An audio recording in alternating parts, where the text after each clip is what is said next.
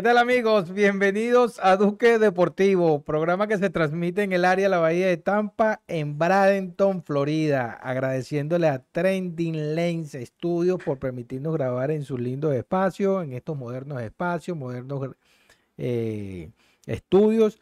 Y en especial hoy le vamos a mandar un saludo y un agradecimiento a Juan Deportes que nos mandó las camisas que se usaron en el, último fin de semana en la ciudad de Detroit, que fue la despedida de Miguel Cabrera de, los escenarios de, todos los, de todos los campos de juego. En honor a él, bueno, se regalaron estas camisas que fueron el fin de semana de Miguel Cabrera y nos las mandaron para acá, para la ciudad de Bradenton, directamente desde, desde Detroit. Y ese fue eh, Juan López con su programa Juan Deporte para que lo sigan también por YouTube y su entrevista que le hace en vivo en el propio terreno de juego a todos los eh, jugadores de la Grandes Ligas. A mi lado, mi bello, lindo y hermoso hijo, Carlos Gillo Duque. Eh, muchísimas gracias, como ya dijiste, Juan Deporte, que ya nos ha mandado bastantes cosas. Este, con cosas de deporte en ellas, recordemos que también el otro día a, mi persona me regaló este, una camisa de Mar de Rosen cuando estaba en Toronto. También nos ha regalado un par de cosas de los Blue Jays. Y siempre está bueno ¿no? que nos manden cosas. Entonces, cualquier persona que nos quiera mandar algo. Así como Juan Deporte estuvo el fin de semana, que estuvo, estuvimos invitados. Lo que pasa es que no pudimos asistir en ese fin de semana. Bueno, así como también eh, lo hizo en su momento DJ Gringo, lo hizo eh, Carol Duque, lo, ha hecho Juan Deporte ya en varias oportunidades. Todo el que quiera venir a colaborar con nuestro programa en lo que es la vestimenta, bienvenido, señores. Nosotros no tenemos ningún tipo de problema para, para, para recibir ese tipo de donaciones, ¿verdad, Carlos? Sí, está, se, se agradecen con amor, con amor se agradecen. Bueno, vamos a arrancar hoy con lo que es el, ya en materia deportiva. Va a ser un programa hoy bastante dinámico. Eh, estamos ahorita en, una etapa importante lo que es el béisbol de las grandes ligas. Vamos a empezar nuevamente con la Fórmula 1, que ya todo está decidido. Y el especialista a mi lado, Carlos Gillo Duque, le va a decir qué fue lo, que sucedió en el último Gran Premio. Eh, lamentable es lo que tengo que decir. Lamentable lo de, lo de la Fórmula 1, lo de la FIA sobre el Gran Premio de Qatar. Yo creo que se tuvieron que tomar de, eh, medidas muy drásticas, ¿no? Porque pusieron en peligro tanto a los pilotos, tanto al, espectáculo y tanto a los comisarios de pista, papá. Pero antes de llegar a ese tema, vamos a pasar lo que pasó en el fin de semana. Este era un fin de semana de carrera sprint, con lo que quería decir que teníamos la cualificación el día viernes en vez del sábado, porque el sábado teníamos la pole de la, de la sprint con la sprint y el domingo teníamos la carrera. El día viernes todo normal como siempre, Max Verstappen en la pole. Eh, con ambos Mercedes segundos y terceros, dando un muy buen rendimiento a los Mercedes en un circuito que eh, en medidas no se iba a dar bien. El sábado la McLaren sorprendió muy bien con Piastri yéndose la pole position. en una sprint que tuvimos tres safety cars, ¿no? Para solamente hacer 18 vueltas, tener tres safety cars es algo bastante bueno porque quiere decir que hubo bastante espectáculo, ¿no? Bastantes cosas impactante ¿no? para, el, para, para el, el espectador. Eh, Piastri se terminaría llevando su primera victoria. Bueno, si se puede llamar victoria porque es una sprint, no se celebra como si fuese una victoria de verdad. Pero tiene una victoria y Lando Norris no tiene. En su primera temporada logró tener una victoria y Lando Norris desde que llegó a la Fórmula 1 en 2018 todavía no ha, no ha ganado ni una sola. Ha quedado en segundas posiciones bastantes veces, pero todavía no ha llegado a ese logro. Con Max Verstappen segundo, pero con Checo Pérez quedándose fuera del sprint, ya que eh, con tres carros en paralelo, con Ocon, Nico Hulkenberg y Checo Pérez entrando en la curva 15, si no me equivoco, Ocon cierra mucho a Hulkenberg, choca y Hulkenberg hace que Ocon eh, espine y le, toca a Pérez y, eh, y tanto Ocon como Pérez quedan atrapados en la grava, mientras Hulkenberg tiene toda la, toda, la nariz eh, delantera del carro rota, se tuvo que retirar causando un safety car y Hamilton que estaba atrás de esos tres carros los pasó como si fuese nada y Hamilton pasó esta etapa de la posición número 11 a la octava. Y ahí cuando se logró, meter en los puntos, aunque Pierre Gasly lo terminaría quitando de dos puntos, pero luego por una, porque eh, sobrepasó el límite de velocidad en el pit lane, le cayó una sesión de 5 segundos que Hamilton lo volvía a pasar por, esos 5 segundos. ¿no? Eh, hasta el día sábado se mostraba como si el Gran Premio iba a ser bastante, bastante emocionante porque Red Bull estaba teniendo algunos problemas con el carro de Verstappen. Eh, Piastri sacó 5 segundos a Max en, en la sprint. No, pero todo pasa, todo el drama pasa como 5 horas o 4 horas antes de la carrera.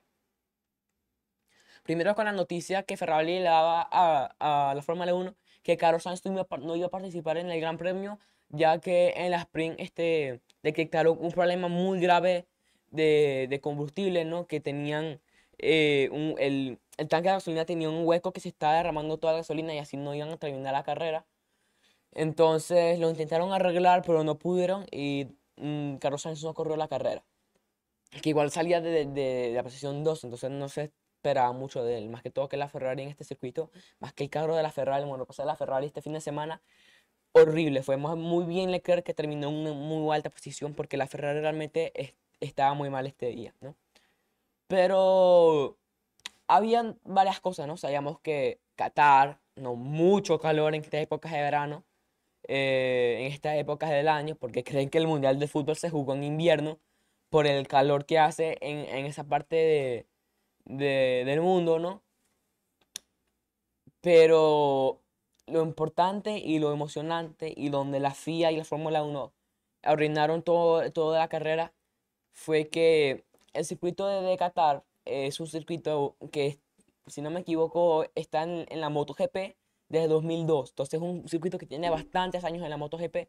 Y la MotoGP tienen en los pianos como unos triángulos por encima de los pianos para, no, para evitar los límites de pista que para la MotoGP van bien pero para la Fórmula 1 no, porque si tú logras tocar e, esos, esos pinchos que hay ahí en, los pianos, la rueda se te va a pinchar y puedes despeinear y puede ser, un, más que todo a altas velocidades, puede ser bastante peligroso.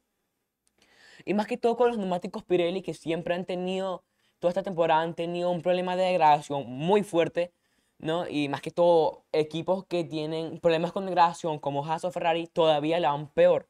Entonces, si ya equipos que no tienen problemas de degradación, como son la Red Bull, McLaren, Mercedes, tienen problemas de degradación, imagínate equipos que tienen problemas de degradación. Una locura, ¿no? Eh, entonces la Fórmula 1 toma la excelente decisión de este, declarar de que los neumáticos, que los pilotos no pueden tener neumáticos por más de 18 vueltas. Entonces forzando mínimo tres paradas. Con lo que quiere decir que si no quieres perder posiciones, tienes que empujar full y para exprimir lo máximo que tienes de, esos neumáticos, ¿verdad? Y se podrán imaginar, ¿no? Todo lo que quiere decir, mientras más velocidad tú tengas, ¿no? Más calor dentro del monoplaza, ¿no? Y peor la pasa al piloto. Y más que todo con el calor que estaba haciendo en Qatar. Pero el problema aquí es que los pilotos no se entrenaron para esto. Los pilotos se entrenaron para hacer una, dos vueltas, no mínimo tres.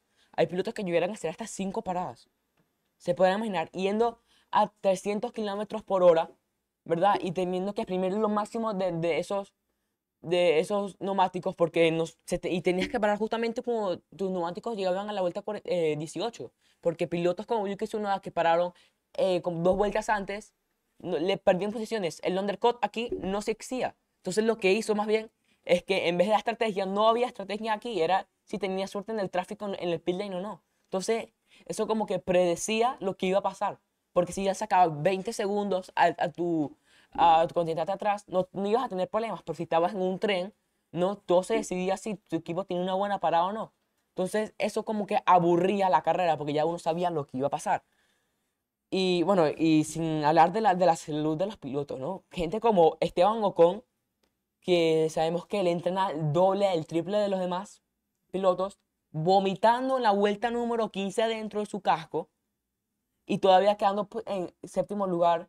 Gente como Logan Sergian que se tuvo que retirar, incluso diciendo que en la vuelta 10 que se sentía mal, que se sentía mareado. Se terminó retirando en la vuelta 48 para que vean lo mucho que peleó, peleó, peleó. Lo tuvieron que sacar cargado del monoplaza, lo tuvieron que levantar y llevárselo cargando al hospital porque no podía más. Gente como Lance Stroll en medio de la recta con el casco haciéndolo así porque estaba inconsciente. Gente como George Russell diciendo que también que pensaba que se tenía que retirar porque realmente se estaba mareando. Gente como Fernando Alonso diciendo que terminó con quemaduras de primer grado en, en su pierna derecha por, por la cantidad de calor que estaba haciendo arriba de los monoplazas. Más de 70 grados de temperatura adentro de los monoplazas, papá. ¿Por qué? Por lo mismo, por el calor, porque los pilotos no estaban entrenados para esto, no estaban listos para esto y porque tenían que exprimir todo, todo de los neumáticos si no querían terminar este, perdiendo en posiciones. No, pero eso también es inhumano, ¿no? Por, el, por lo mismo, entonces, ¿por qué, por qué hace que los pilotos terminen haciendo tres paradas, papá? ¿Cuál, cuál es el sentido? Eh, ah, Leclerc también sabemos que la cabeza se le estaba yendo porque no tenían el control de sus propios cuerpos, papá. ¿Sabe, papá, ¿sabes lo que pudo haber pasado si gente como Lance Stroll terminaba inconsciente en media recta 300 kilómetros por hora? No, El peligro tanto del piloto, tanto como los comisarios de pista, tanto como los espectadores en la carrera, ¿no? Y también la reputación de la Fórmula 1, si eso, si eso hubiese pasado, hubiese ido en caída. ¿No? Porque ahí la- ni la grava, ni los protectores no van a hacer nada, porque son 300 kilómetros de no, velocidad. claro. Es que eso le pasó a, bueno, en ese momento no había tanto, tanta protección en lo que es la, la barda, pero Senna se mata es porque choca de frente contra, Claro. contra la barda de protección, ¿no?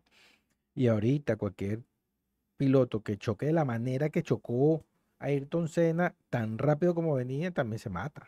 Claro. Es que eso, eso, eso nada lo puede evitar, papá. Claro. Van demasiado duro. Gente como Albon y Stroll, papá. Albon no se, no se podía ni levantar por sí solo cuando se terminó la carrera. Estaban deshidratados los, Gente los como. Stroll, papá, tirándose, papá, tirándose al lado de la ambulancia, que cuando ellos se paran siempre hay una ambulancia al lado, pidiendo que lo lleven al hospital lo más rápido posible porque pensaba que se iba a desmayar, ¿no? Gente como incluso Verstappen y Piastri después de la carrera, tumbados, papá, de los desgastados que estaban los pilotos. ¿Puede ser eso posible, papá? Que la FIA llegue a esas alturas, papá, solamente para dar un mejor espectáculo, poniendo en peligro a, to- a todos los pilotos, papá. Bueno, es que, mira, sin discusión alguna, Benny Eccleston es un fenómeno del, aparte de ser el presidente de la Fórmula 1, es un, es un mago para, para proyectar la Fórmula 1. Él va a estar donde al mejor postor, el que, el que le ofrezca más dinero, no importa las condiciones que tengan, el- ellos van a ir siempre a correr allí. Vamos a estar claros que la Fórmula 1, como siempre se ha dicho, es el deporte más caro del mundo, el más elitesco. No hay un deporte en, en el mundo donde se gaste tanto dinero y donde sea de al- tan alto nivel como es la Fórmula 1. Perdón que te interrumpa, para que sepan lo, lo, lo- lo- tanto dinero que mueve la Fórmula 1. Un monoplaza es estimado que cuesta 13 millones de dólares y tienen que construir como 5 para que tengan sí, una idea. pero todo eso lo da la Fórmula 1 y todo lo da el mercadeo y todo lo da lo que es, eh, lo que engloba el a nivel glo- lo que engloba la Fórmula 1, todo eso lo da. Ahí da para eso y para más.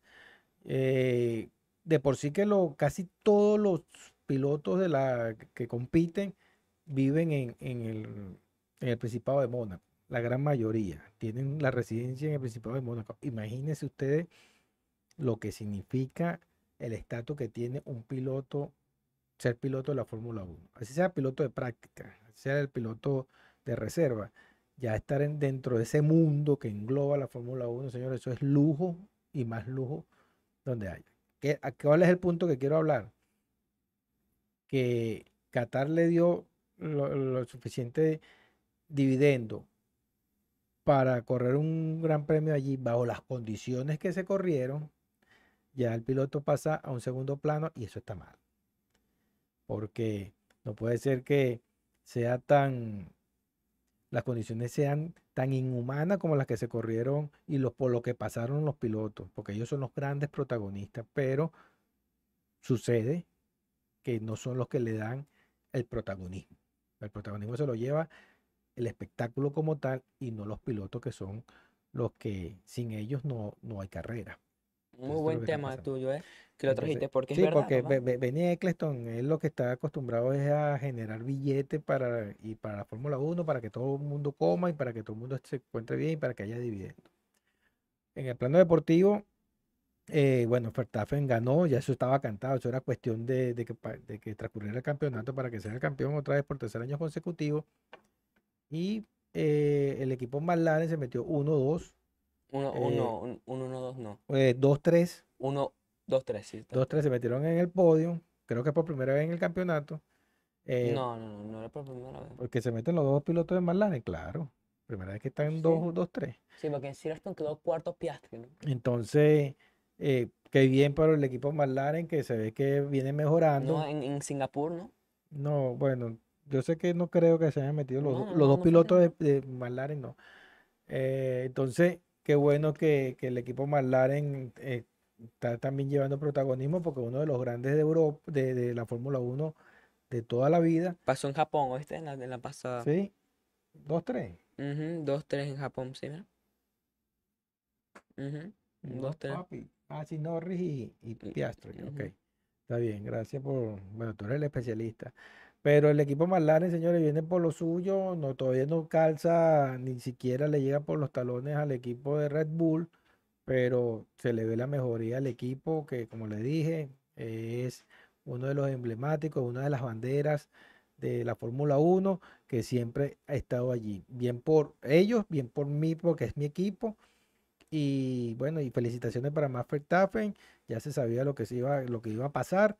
Ya en la Fórmula 1, por lo menos el Duque Deportivo ya queda en un segundo plano, porque ya hay otros deportes que van a, van a estar en, en plena disputa, van a, van a estar en plenos campeonatos y yo creo que es más importante ahora abocarnos a ese tipo de deporte. Sí, señor, sí, señor. Ahora vamos a pasar con la NBA, que ya la NBA va a empezar a su rumbo, papá. Ya tenemos este, la pretemporada, estamos viendo cómo está cada equipo, ¿no? Cómo se... Esto más que todo para poner a los jugadores en forma, ¿no? Para como prepararlos para la NBA que empieza el 20, el 24 de octubre con ese juego Lakers contra los Denver Nuggets, mi equipo, que cuando yo empecé a ver la NBA, me acuerdo que fue en la burbuja, ¿no? Un poquito tarde, ¿no? Pero es cuando me enganché en la NBA, en esa burbuja aquí en Orlando. Y cuando vi a los Denver Nuggets me, fascinaron. Me ca- ca- caí en amor con, con los Nuggets, papá. Aquí vamos a hacer un comentario rapidito. Eh, Juan López, como lo dijimos, gracias por la camisa que estamos hoy luciendo. Dice que eliminen el Gran Premio de Qatar por el Gran Premio de Caricuao. Estuvo buena la, estuvo buena el, el comentario. Vamos a ver si se puede hacer un circuito por ahí, por lo que es el Boulevard de Caricuao no sé, que llegue hasta la UDC y para ver si podemos, o que llegue hasta, hasta por lo menos hasta Montalbán y se devuelvan otra vez para Caricuao. Puede ser, puede ser, no, no está mal. Dale, Carlito, seguimos. Eh, eso también más que todo para ver cómo, cómo está jugando cada equipo. No, ya vimos cómo se está, cómo está jugando Wembanyama. Cuidado con Wembanyama. No, aunque sigo diciendo, sigo creyendo de que no va a lograr hacer tan bueno como lo dicen. Sí creo que va a ser un tremendo jugador, pero no al nivel de como lo, como está esperado. ¿No? Que, que también hemos visto a Chet Holmgren, que recordemos que se perdió toda su temporada este, cuando fue drafteado. Este año va a poder competir para ver si le puede quitar ese rookie del año en Bellamo, se lo queda él o se lo gana Scoot Henderson, tal vez lo gana Scoot Henderson dando la sorpresa. No, pero más que todo quería aclarar eso, ¿no? Que ya el 24 de este mes, que debe ser ya dentro de dos semanas, va a empezar el, la, la, la NBA que es, es bastante adictiva, es bastante adictiva la NBA. Bueno, papá, este, tu turno de agarrar el micrófono, papá. Dime, ¿qué está pasando ahorita en las grandes ligas que sabemos que ahorita está en su momento bastante caliente? Bueno, señores, eh, ya pasó la primera fase del- de, lo, de lo que fueron los playoffs. Eh, el equipo de los Rangers de Texas barrió con, con los Reyes de Tampa, el equipo de aquí de la, de la Bahía, que se veían, se veía pareja esa, esa serie. Eh, los barrió en dos juegos aquí en Tampa. Es importante señalar que ganó los dos juegos de, de visitante. Y después barrió con el equipo de los Orioles de Baltimore, que aunque no es de aquí del, del área, tiene su sede de primavera aquí en la ciudad de Sarasota. O sea, estamos hablando aquí en- a 15 minutos. Entonces también hay bastante afinidad con el equipo de, de los Orioles. Entonces, ya pasó la siguiente ronda. Ahorita eh, el equipo de los se enfrentarían hipotéticamente contra el equipo de los Astros de Houston, que ahorita está empatando contra los Twins de Minnesota. Ahí deberían de ganar los Astros de Houston y van a jugar ahora esa serie que, se, que, es bonita. Se la veo, la veo pareja, pero creo que el equipo de Houston es el equipo, el macho de la partida ahorita en la Liga Americana, como lo habíamos pronosticado. En la Liga Nacional, los Bravos de Atlanta, los Phillies se están ganando los Bravos ahorita 8 a 2 en el final, eh, abriendo el séptimo, está ganando los Phillies. Hay que recordar que los Phillies ganaron el primero, perdieron el segundo, pero en extremis porque estuvieron a punto de también ganar los dos juegos. Con este estuvieran ya ganando la serie y ya estuvieran pasando para definir la serie de campeonato de la Liga Nacional. Y en el otro lado, el equipo, si ganan hoy, disculpen, si ganan hoy los, los, Phillies, van a pasar a, a definir la serie del campeonato. Si ganan hoy los Phillies, se ponen 2 a 1 y todavía quedaría jugar mañana contra los Bravos. Señores, yo creo que el equipo de los Bravos todavía no está muerto. Eh, han pasado ciertas cosas con el equipo, con, el picheo abridor que no le ha rendido el equipo de los Bravos y ahí es donde ha estado la diferencia. Pensé que iban a tener otra actitud después como levantaron el juego el día lunes, pero mira, están perdiendo 8 a 2. Por el otro lado, inexplicablemente el equipo de los Diamondback le están ganando a los Dodgers 2 a 0 la serie. Vamos a ver qué pasa con el equipo de los Dodgers. Los está jugando horrible, papá. Sí, está contra la pared. 11 a 2 en Los Ángeles, papá. Sí, perdió los dos juegos en Los Ángeles, algo... No, y es como los perdieron, papá. No es, es como los perdieron. Nadie pronosticaba que el equipo los Dodgers iban a, iban a perder sus dos juegos, por lo menos iban a ganar uno, pero primero le cayeron a, le cayeron a, tabla a, Kershaw, que todavía no sigue, no, no, es garantía en la postemporada. Y bueno, el segundo lo pierden como, como se puede perder o ganar cualquier juego, pero van dos en la serie, tendrían que barrer ahora en Arizona para después volver a Los Ángeles. No está fácil el, no está fácil para los Dodgers ahorita la situación. Tristemente para nosotros, para nuestros Dodgers, pero eh, el equipo de los Diamondbacks está jugando un, excelente béisbol. Hay que acotar que el equipo de los Rangers de Texas tienen a Bruce Bochy como manager. Aquí un técnico, un manager ganador, probado en postemporada. Acuérdense que ganó tres tres campeonatos, tres series mundiales en cinco años con el equipo de los gigantes de San Francisco, cuando estaba Pablo Sandoval. Creo que ahí estaba también Marco Escútaro. Tenían a, Evan Longoria. Tenían varios jugadores que, hicieron, la, tenían a, mm, McCain, me acuerdo, el pitcher McCain, tenían a eh, otro que se llamaba, que me pichó con, otro, el zurdo, que era buenísimo, zurdo que era una garantía, en, que después pichó con el equipo de los Arizona, bueno, ahorita no me recuerdo, pero entonces lo que quiero decir que es un, eh, es un, es un, un manager que sabe jugar la postemporada y que es una garantía para el equipo de los Rangers de Texas. Entonces, pero con todo eso, creo que eh, va a ganar el equipo de los, los actuales campeones, que son los eh, Astros de Houston, que ahorita está, como le dije, están ganando. Madison Bumgarner, ese era el, gracias Aira, Madison Bumgarner, ese, ese pitcher zurdo que tenía en esa época los gigantes de San Francisco, era, un, era una garantía. McCain también era otra garantía. Eh, Slocum, que, que ganó dos Sayón seguidos. Se, apoyaban muy bien en el picheo y, por eso fue que eh, ganaron lo que ganaron. Ganaron tres series mundiales en cinco años y ahorita eh, tienen ahorita, ahora el equipo de los Rangers tiene a, ese manager y creo que por ahí también hay una ventaja. Pero por el otro lado está Dusty Baker que tampoco en ningún mocho ni ningún caramelo. Pues entonces esa serie está bastante pareja. Entonces, bueno, esa es la situación que hoy ahorita con, en las grandes ligas. Eh, felicitar a, eh, a Miguel Cabrera por, porque se, se, separó, se, se retiró del, de las grandes ligas, señores.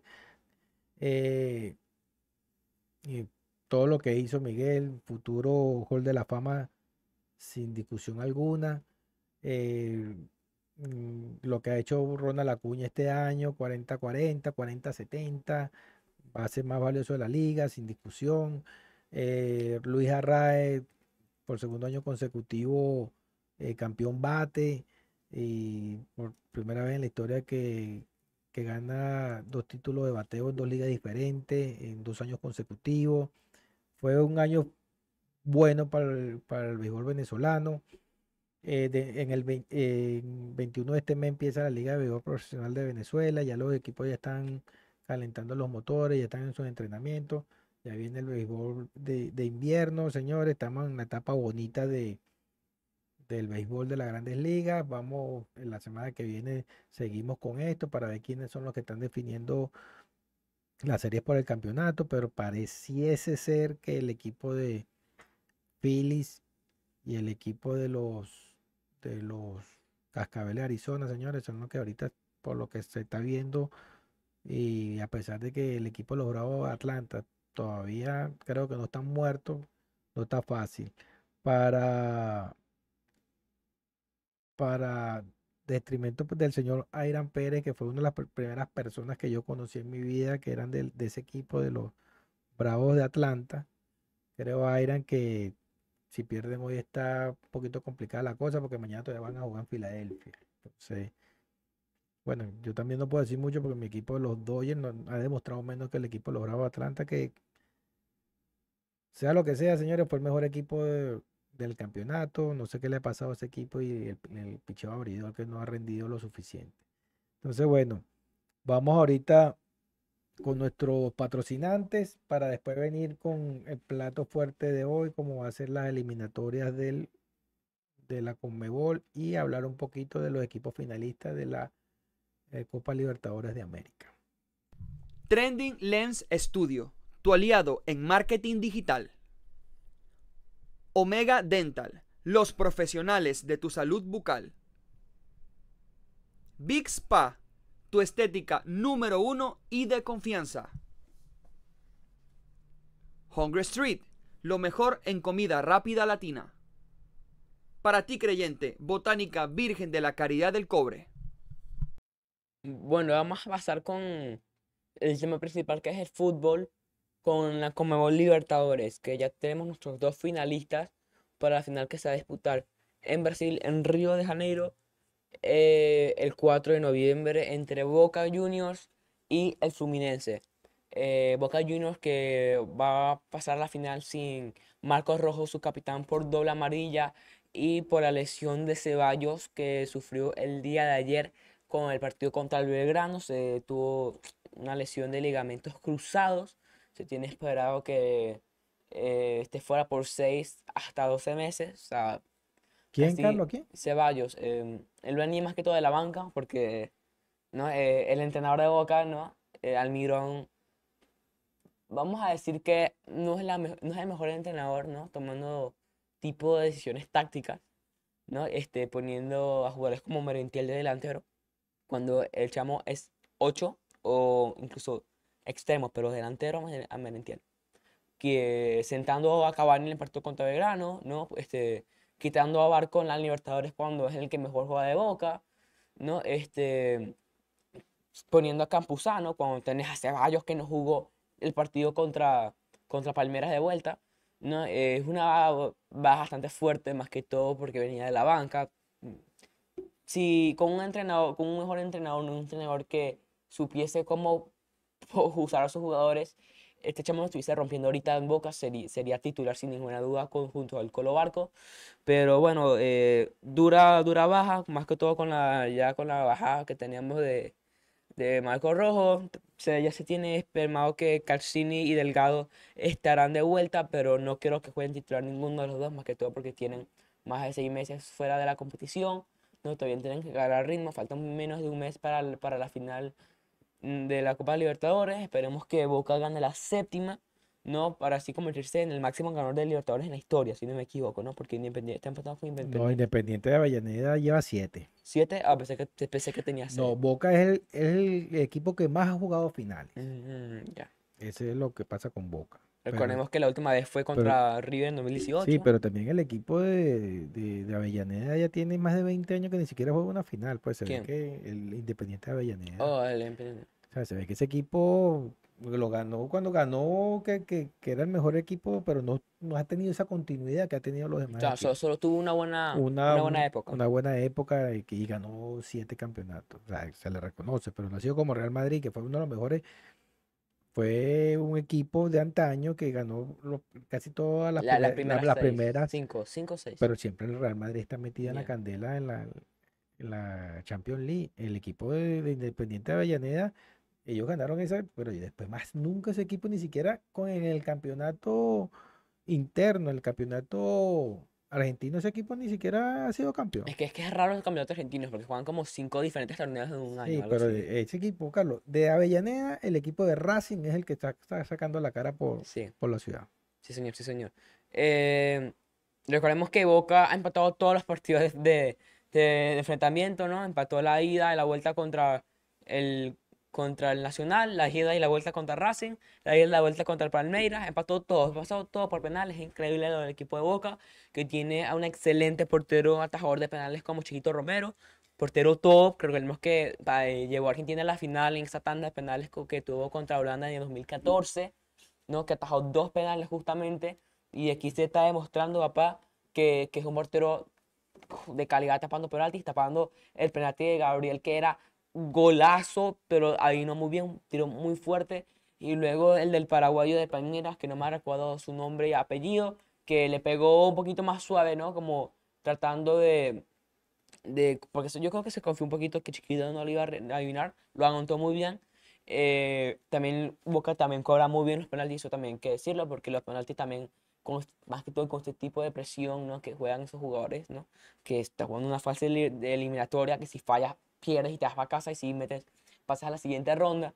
¿no? Este, no me sorprendería si Boca aguantaría hasta el final para llegar a los penales, más que todo con la falta de, de, de- un defensor élite, ¿no? Como, como Marcos Rojo, ¿no? Que entró cuando, cuando justamente se fue otro defensor élite como era Izquierdos, ¿no? Lo más probable es que juegue Valencini por su parte, pero no es lo mismo tener a Valencini que tener a, a Marcos Rojo, que tiene muchos, pero muchos años de experiencia. Ahora vamos con las eliminatorias, papá. No, ya, déjame decirte que a quién tú vas.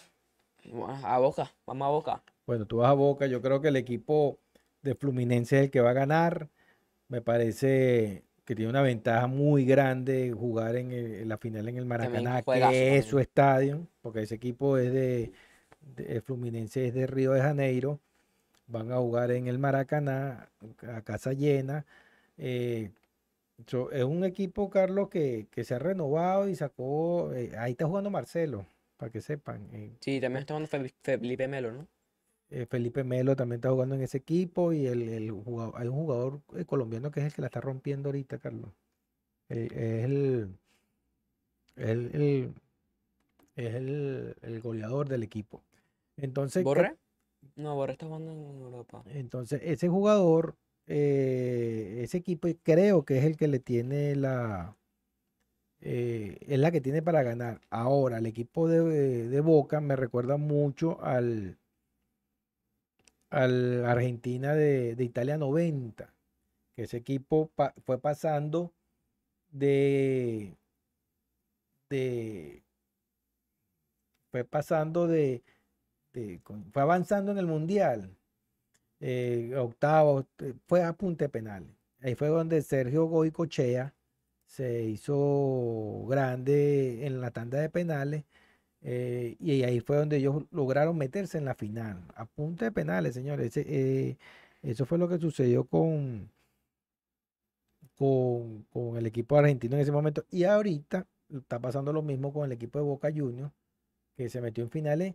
Desde octavos viene empatando todos los juegos y el, y el Chiquito Romero, ex jugador de la selección nacional de Argentina, es prácticamente es el que le ha dado, y, a, gracias a él, el que ha pasado la fase de, cada fase de grupo y cada, cada situación, cada competición, cada etapa del, cada etapa, esa era la, la- se me había perdido la pregunta, cada etapa la ha pasado a de penales, pero ahorita le va a tocar jugar contra Fluminense, que le levantó un juego al equipo del Atlético Pana- el equipo Atlético. Ellos, ellos le ganan a quién, Carlos? ¿Quién? Eh, eh, el equipo Fluminense, Internacional. Internacional, De Porto Alegre. Internacional de Porto Alegre, que estaba a punto de ganar. el- eh, Se tuvo- lo, se lo remontaron en los últimos 10 Se minutos. lo remontaron en el último minuto, señores. Y eso que el jugador Eder Valencia, ecuatoriano, votó dos No, en- oportunidades en, de mi, en- goles. en mi, en mi opinión, una, porque la de cabeza, hacer un gol de Sí, cabeza Carlos, papá, pero eso era para. no- no es ellos estaban, fácil, ellos papá, ganando fácil, 1 a no es fácil. 0 en su campo y estuvo a punto de meterle el 2 a 0 y bueno, por situaciones no pudo y con eso se llevan el pase a la final. El jugador eh, ecuatoriano. Después este ju- eh, estos jugadores de Fluminense se, eh, se ajustaron un poquito, cayó el primer gol, inmediatamente le, le hicieron el otro cuando todavía la defensa estaba, estaba este, un poquito sorprendida porque le habían empatado el juego. El jugador mercado argentino fue otro de los que ellos, ellos abrieron con un gol de mercado, De, de, de, de- sí, de córner. Y con todo eso, bueno, el equipo Fluminense supo llevar el juego, lo empató y terminó ganándolo. Creo que el equipo Fluminense va a ser nuevo campeón del, de la, de la Copa Libertadores de América, como lo habíamos dicho el año pasado que el Flamengo iba a ser campeón, ahora yo creo que va a ser el Atlético, el, el Fluminense de Brasil. ¡La gana Boca! Vamos, seguimos con, vamos a, a cerrar el, el- el- el programa de hoy. Aclaración. Ganando los Phillies 9 a 2. Y eh, Jordan, eh, José Abreu, perdón, metió honrón 3 a 1 ganando los Astros abriendo el cuarto inning. Bueno, con esa victoria, el equipo ya se definiría quiénes son los que van para el campeonato de la Liga Americana. Sería Astro contra el equipo de los Rangers de Texas. Sí, señor, sí, señor. Ahora vamos con plato fuerte, ¿no? Claro que sí. Eliminatorias para el Mundial 2026. México, Estados Unidos, Canadá, Canadá, Estados Unidos. Sin antes olvidar que ya tenemos sede para el Mundial 2030, ¿no? Eh, seis países van a, van a ser los, los hosts, ¿no? Los, Los, los los anfitriones. anfitriones para, para el Mundial 2030. Va a ser, escuchen bien, España, Portugal, Marruecos, Argentina, Paraguay, Chile. Si no me equivoco. Sabemos que son seis. ¿No? Que en la Comebol. En, eso es bueno para, por los equipos de Comebol. ¿Por qué? Porque ya sabemos que ya los mundiales se van a hacer con 48 países. ¿No? Y sabemos que en la Comebol pasan 6 y el séptimo va a repechaje. Entonces lo que quiere decir es que podemos tener a todos los países de la Comebol en el Mundial 2030, papá. Si el que queda de último, que va a repechaje, gana repechaje, vamos a tener a todos los equipos de la Comebol en el, eh, en el Mundial 2030, papá. Eso es algo bastante bueno para nosotros, eh, gente sudamericana, ¿no? Países que nos están viendo eh, desde Sudamérica, ¿no? Eh, países como Bolivia, Venezuela, ¿sabes? Que tienen bastante tiempo que no van al mundial, en, 2000 en el año 2030 va a ser una oportunidad de oro para, ambos- para los países que se les cuesta bastante no ir a un mundial porque ya, tres ya tres cupos se desocupan. Claro, pero hay que decir que el único equipo que no ha clasificado de la Conmebol es Venezuela, Claro. porque el equipo de Bolivia lo hizo en el Mundial de Estados Unidos. Ujú. 94, ellos clasificaron. Bueno, señores, eh, mañana se, mañana hay otra, otra jornada. Sería la, la, la jornada número Tres. 3, la jornada número 3, el cual eh, se va a jugar con eh, Argentina, Ecuador. No, mentira, señor, disculpen. Argentina, Paraguay, eh, Bolivia, Ecuador, Colombia, Uruguay, Venezuela, Brasil y Chile versus Perú. Exactamente. es Colom- vamos a hablar primero de la selección venezolana. Va a jugar contra Brasil en Brasil. Señores, vamos a ser claros y, y justos. Vamos a ser objetivos. Venezuela eh, no le va a ganar a Brasil. Ni empatar. Si ya un empate es un, un No le, resultado va, no le va a ganar a Brasil. Entonces menos en Brasil. Venezuela no va a sumar mañana. No, señor. No va a sumar mañana. Venezuela ahorita está en el quinto lugar de la clasificación. Entonces nosotros tenemos que tratar, como venezolanos, tenemos que tratar de ligar que los equipos que están cerca de nosotros sumen por lo, sumen un empate, que sumen de a, de a un punto. Que serían Paraguay, Perú, Chile. No, y en la misma Colombia. El mismo Colombia. Entonces Colombia, Uruguay, ahí puede ser, ahí se puede dar un empate. un empate que beneficiaría a todo el mundo. Ok, entonces entre Bolivia y Ecuador. Eh, que los dos equipos están por debajo de Venezuela y son los sotaneros, acuérdense que Ecuador este, empezó con menos tres Pero Ecuador le va a ganar a Bolivia. y le va a ganar. eh, Aunque juegan en La Paz. Claro, pero es que también ellos eh, cuando juegan en, en- en Quito también hay una altitud importante. No, pero es que en Bolivia, papá. Ecuador le va a ganar a Bolivia. En Bolivia se lo va a ganar. Pero va a estar difícil por la altura. la Exacto, altura. pero es que también ellos están acostumbrados a jugar en la altura. Pero no tan alto. No bueno, tan alto. claro, pero sí están acostumbrados. Sí, pero, pero no tan alto. Argentina se va a ganar a Paraguay, que es beneficioso para Venezuela. Porque Argentina y Brasil, acuérdense que están de primero. Y Chile Uf, contra Perú. Ese juego está bueno. ese ¿eh? juego estar también ba- bastante juego está parejo. bastante parejo. Entonces, el único que puede empatar ahorita, cre- bueno, el Chile-Perú está parejo allí. Y el Colombia, Vamos a, vamos a ver qué, qué sucede. Porque el equipo chileno lo que tiene es un punto. Entonces, si gana, Y Perú también. Los dos tienen un punto. Entonces, si, si el, si empatan allí, se ponen a un punto de Venezuela, pero el que gane se, se pone por encima de Venezuela, que, que se va a tres puntos. Argentina-Paraguay le, este, le favorece a Venezuela porque a Paraguay tiene un punto.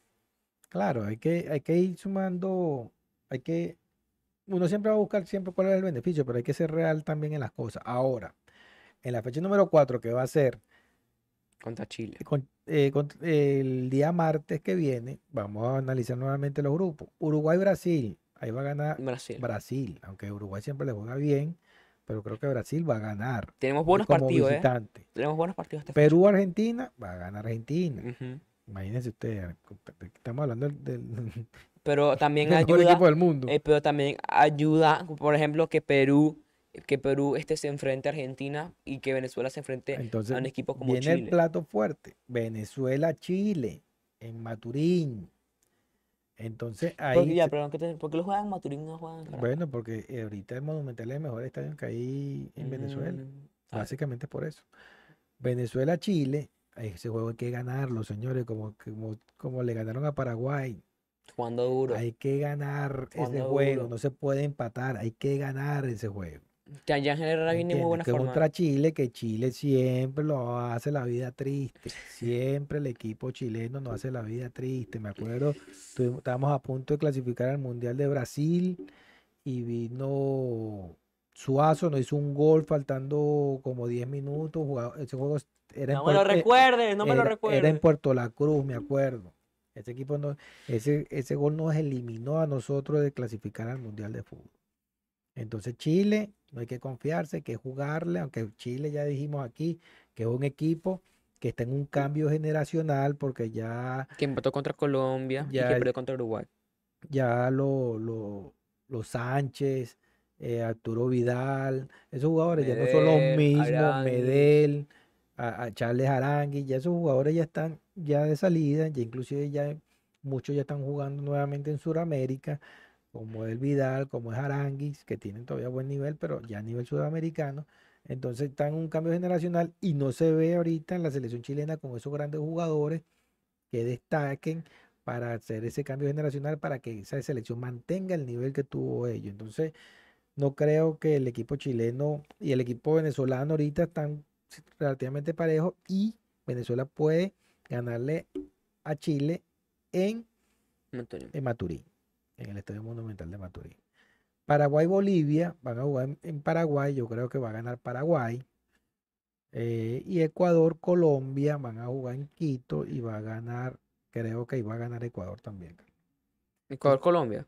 Entonces yo creo que el equipo, Sí, sí, sí, yo creo que el equipo yo- yo ecuatoriano dije puede sumar seis puntos. Yo, es que Ecua- Ecuador yo lo veo al tercer mejor equipo en Sudamérica, sin duda alguna. Y sin eso que, alguna. y eso que le quitaron tres puntos, señor. No, no le va a afectar, papá, no le va a afectar.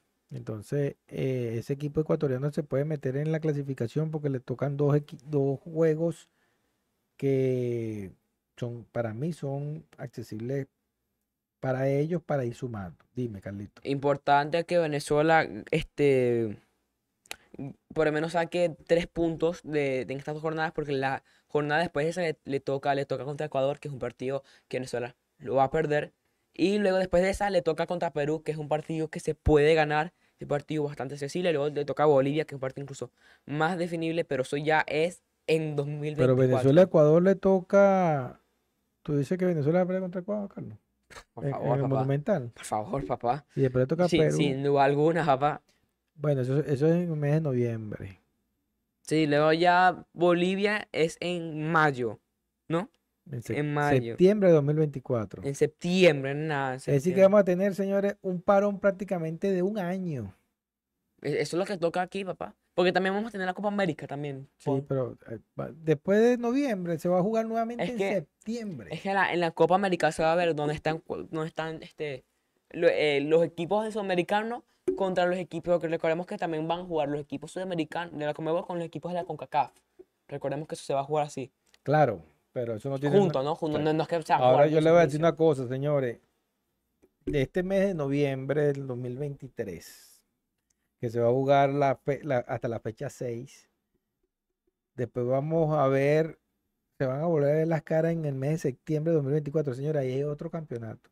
Ahí empieza desde cero nuevamente todo. Entonces hay que tratar de sumar lo más que se pueda, porque los otros equipos van a venir potenciados, imagínense ustedes, inclusive van a venir muchos con nuevos técnicos que van a tener un año para trabajar con esos equipos y esos equipos van a, todos van a querer clasificar al mundial, señores, es que eso es lo que pasa, que nosotros a veces sacamos solamente cuenta a favor de Venezuela, pero es que todos quieren clasificar, ¿quién no quiere clasificar un mundial? Entonces, de noviembre a septiembre estamos hablando de 10 meses y ahí van a venir nuevos técnicos nuevas filosofías, jugadores que van a estar más a tono, con jugadores que ya terminaron de salir y jugadores que entraron ya, que, que la están rompiendo en Europa. Entonces, para nosotros como venezolanos tenemos que tratar de sumar contra Ecuador y sumar contra Perú en el mes de noviembre. Y ahorita tratar de ganarle a Chile eh, el, el- el martes que viene, allá en, en Maturín. Bueno, señores, Carlitos, ya para terminar este programa y, y leer los comentarios. Sí, señor, sí, señor. Muchísimas gracias a todas las personas que se mantuvieron menos en conectadas por estas casi horas que estuvimos, por estos 50 minutos, 51 minutos que estuvimos conectados. La gente que se suscribió, que le dio la campanita, que le dio like, que comentó para dejar su, su vetita, ¿no? Su granito de arena en lo que es eh, este programa del día de hoy. Vamos a estar con los comentarios. Sí, señor. Muchísimas gracias a Joey Enrique que siempre, siempre se conecta, siempre es de los primeros que, que, que, que comenta. John Enrique diciendo saluda a los Ducos Deportivos, saluda a ti John Enrique que siempre estás conectado. Claro que sí. Se este, agradece. Me estaba diciendo que el equipo de los Phillies de Filadelfia se ven grandote entre, eh, entre los Phillies y el equipo de los Bravos de Atlanta. Ese, ese equipo se crece. Eh, Criseli Rodríguez, hola, hola, buenas noches para todos. Gracias, Cris. Eh, saludo a, a Juan López, como le dijimos anteriormente, gracias por las camisas. Tan chula, ¿eh? Tuviste por allá en Detroit, tuviste el gesto y, y pendiente para estar con nosotros y hoy orgullosamente la llevamos puesta. Aquí dejaron unos comentarios que se veían chulas las camisetas, ¿eh? Ah, Lenin Díaz, saludos hermanos, bendiciones. Amén, igual para ti. Ricardo Rodríguez, familia Duque, muchos saludos, bendiciones para todos. Igual, gra- gracias Ricardo, siempre conectado con el programa. Elena Ventura también es una de las que se conecta, que tiene tiempo ya conectada, ¿no? Desde los principios. Gracias, gracias por, por las felicitaciones. Edward Amato también, Allá de la ciudad de Chicago, Chicago. Illinois. Airan Pérez, Airan Pérez. Airan hizo unos comentarios eh, acertados con, con Madison Bumgarner, que se me había perdido, y Tim Lincecum, que era la fue la época dorada del equipo de los gigantes de San Francisco. Y dice que las camisas se, no- se ven bien las camisas de que llevamos puesta hoy. Bueno, es- esta camisa va a quedar para, para la historia, ¿no? Va a quedar para la Al fin ya, ya me dolía el hombro, ¿viste? Ya me dolía el Va a quedar, señores, para el recuerdo, porque como le dijimos antes, fue la que dieron en, en el Comerica para allá en la ciudad de Detroit, eh, en el último fin de semana que jugó nuestro próximo Hall de la Fama, Miguel Cabrera. Richard Rondón, gracias por los comentarios también. Gracias, Richard. Tuvimos, como me dijo hoy que la temporada del béisbol de venezolano empieza el 21 de este mes. Cambia, cambia Venezuela cuando empieza el béisbol profesional allá de, de la Liga de Invierno. Araceli Fuentes Marcano también comentando. Gracias, gracias. Celis Fuente, por aquí escribió una bella persona, se llama Marbenis Mendoza. Saludos de mi linda y bella Venezuela, que Dios lo bendiga. Amén, mamá. Te mando la bendición desde acá. Eh, Francisco Fernández con- también comentando. Francisco Fernández, allá de la ciudad de Cagua, Estado Aragua. Saludos y bendiciones y éxito, gracias. Y saludo a la madrina Gladys de Fernández. Eso es todo, papá, por el día de hoy. Eh, veo a los Phillies con la magia, dice Richard Rondón. Como Richard Rondón ve a los Phillies con la magia. cuando, cuando se metieron a la, a la- ellos a la, a la Serie Mundial, El año pasado. el año pasado. Bueno, mire, señores, según como se están viendo las cosas, eh, bueno, es que no sé, vale, creo que el equipo de los, de los Bravos tienen las piezas para, para todavía seguir con vida en la serie, ¿no? Está complicado. Mañana van a jugar, mañana van a jugar en Va Filadelfia. 10 a 2 el partido. Sí, 10 exacto. a No, hoy lo 2. pierden, pero bueno, mañana vamos a ver. Pero tú crees que vayan a mejorar, papá. Bueno, mira, mañana es otro juego. Mañana es otro juego. Si, si no es así, bueno, ¿quién quita que entonces se den nuevamente los protagonistas de la Serie Mundial del año pasado? Y el equipo de los Phillies este año está más renovado con, con Turner en shortstop. Eh, entonces, bueno, no sé. Se ve que el equipo de los Phillies está. Sí queda Philly y los Cascabeles de Arizona eh, los Phillies están más fuertes, sin discusión. Si pasan los Bravos de Atlanta, eh, serían los machos de la partida, porque fue el mejor equipo de toda la temporada. René García, saludos, saludos René, gracias por, por estar conectado, hermano. Bendiciones a, a María.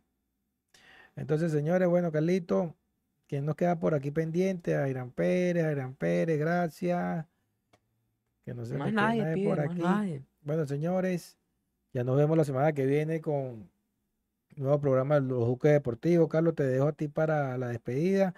La semana que viene seguimos hablando del béisbol de las grandes ligas y de la eliminatoria Conmebol para el Mundial que se va a celebrar en México, Estados Unidos y Canadá. Señor México, Estados Unidos y Canadá. Muchísimas gracias por ver el video del día de hoy. Eh, recuerden darle like, suscribirse, darle a la campanita. También síganos tanto en Instagram, Facebook, Twitch. eh, Escúchenos en Spotify, aquí en YouTube también. Eh, ¿Qué más? Twitter, Facebook, Telegram, puede ser. Eh, Vine. No, estamos como Trending Lens Studio. En Twitch estamos como Trending Lens. Y sin más nada que decir, nos vemos la semana Bueno, que viene. vamos a, vamos a- a- a- a darle las gracias Al gringo, a, al gringo. DJ Gringo que estuvo detrás de, la, detrás de, la- detrás de los controles, estuvo DJ Gringo hoy y detrás de las tomas de- del programa. de hoy. Gracias, DJ. Te la comiste. Como siempre, como siempre. Sin más nada que decir, nos vemos la semana que viene con más contenido deportivo.